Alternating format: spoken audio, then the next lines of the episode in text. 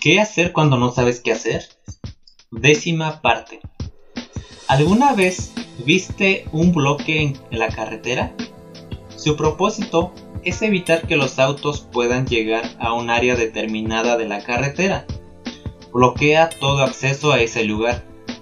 De la misma manera, nuestro pecado puede ser como un obstáculo que nos aleja de Dios, haciéndonos sentir indignos y viendo a Dios como lejano o enojado. Lo que hace que la muerte de Jesús sea tan poderosa, Jesús muriendo en la cruz fue la representación más poderosa y precisa de cómo era Dios. Jesús viviendo y muriendo nos permitió ver cómo realmente es y vernos a nosotros mismos como somos realmente, amados sin importar lo que pase. Así es como Jesús nos reconcilió con Dios o trajo armonía a nuestra relación con Él. No más obstáculos ni barreras.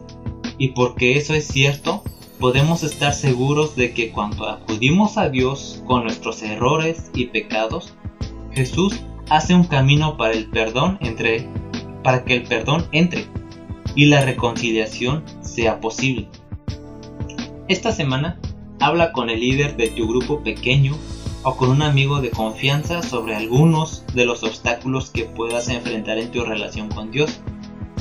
Pídeles que oren por el perdón de Dios y la restauración de tu relación.